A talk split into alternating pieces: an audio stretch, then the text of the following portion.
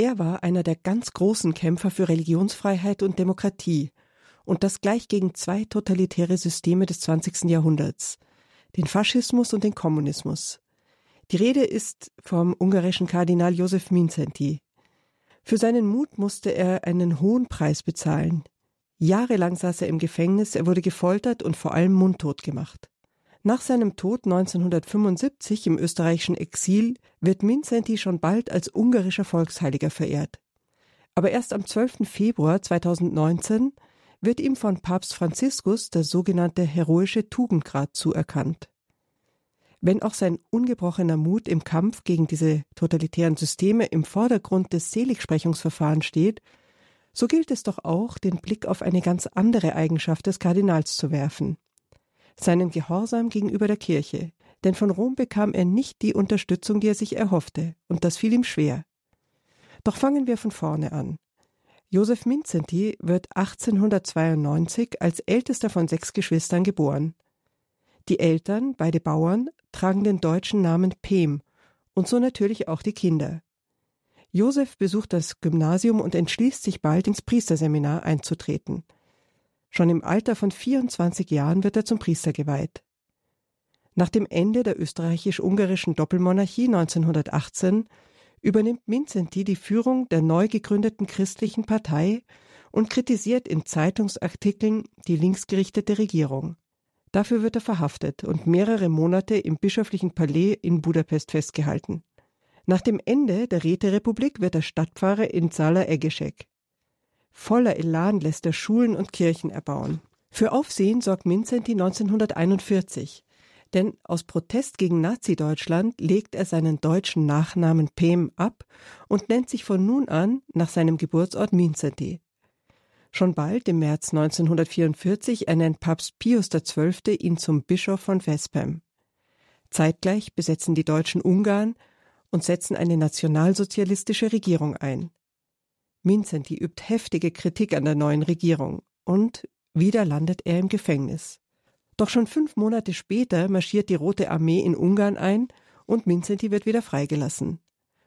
Kurz darauf ernennt Papst Pius XII. ihn am 15. September 1945 zum Erzbischof von Esztergom und bald darauf wird er auch ins Kardinalskollegium aufgenommen.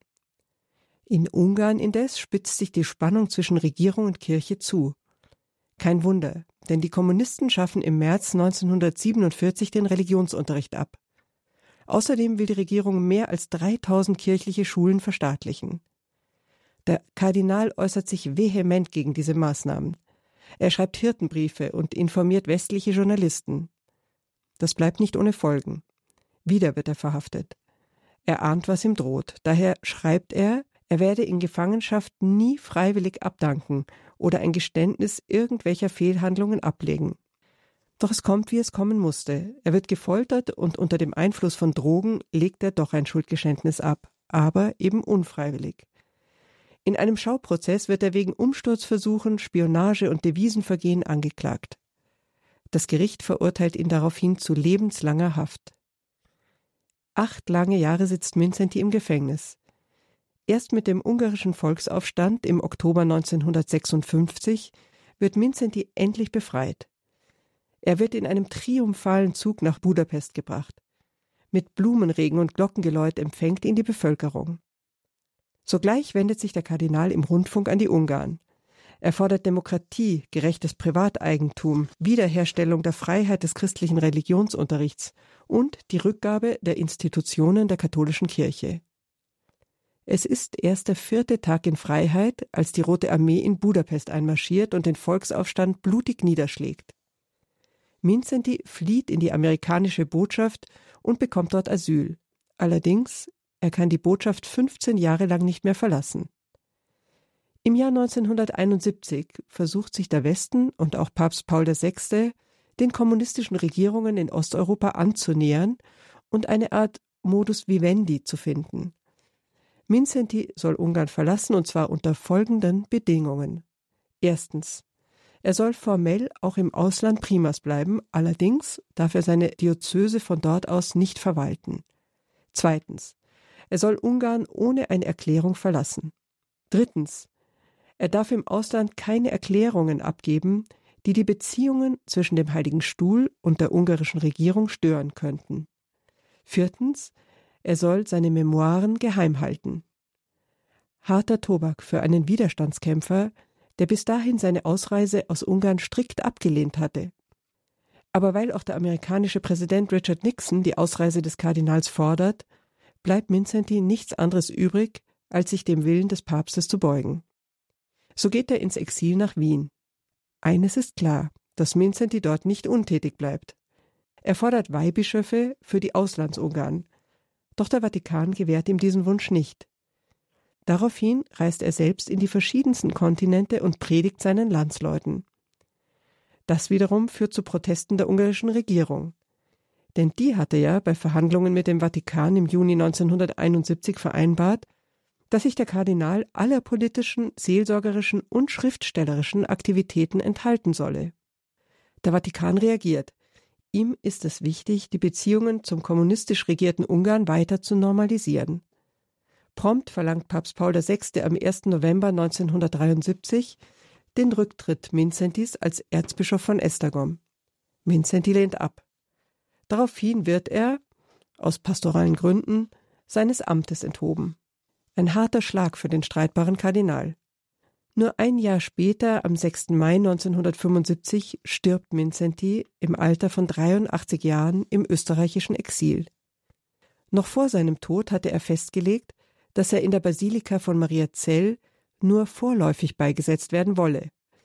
Wenn Ungarn einst vom Kommunismus befreit würde, wollte er, dass sein Leichnam in seine Heimat überführt werden solle. Viele Jahre später geht dieser Wunsch in Erfüllung. Am 4. Mai 1991 werden seine sterblichen Überreste feierlich von Maria Zell in die Kathedrale von Esztergom überführt und beigesetzt. Schon ein Jahr später wird das Seligsprechungsverfahren für Minzenti eingeleitet. Auch wird er im März 2012 juristisch voll rehabilitiert. Alle Urteile gegen ihn werden aufgehoben. Kardinal Minzenti war eine streitbare Persönlichkeit. Manche kritisierten ihn als starrsinnig, viele bewunderten ihn für seinen Bekennermut. Der verstorbene Kölner Kardinal Meissner sagte 2017 über ihn Kardinal Minzenti ist auch heute noch von einer hohen Aktualität. Wenn unsere Bischöfe keine Bekenner mehr sind, dann ist es um das Volk Gottes schlecht bestellt. So Meißner. Auf dem Grabstein Mincentis findet man folgende lateinische Inschrift: Vita humiliavit, mors exaltavit. Zu Deutsch: Das Leben hat ihn erniedrigt, der Tod hat ihn erhöht.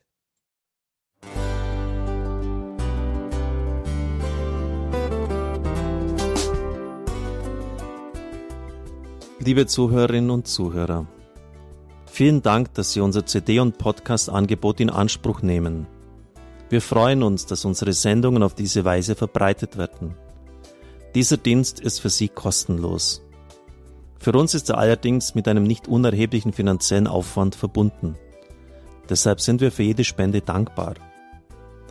Alle Bankverbindungen unserer Spendenkontos können Sie über unsere Homepage horeb.org unter dem Menüpunkt Spenden einsehen.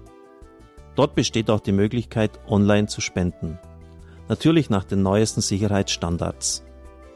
Sie können diese Informationen auch bei unserem Hörerservice unter der Telefonnummer 08328 921 110 erfragen. Ich wiederhole die Rufnummer 08328 921 110. Vergelt's Gott für Ihre Unterstützung. Ihr Pfarrer Kocher.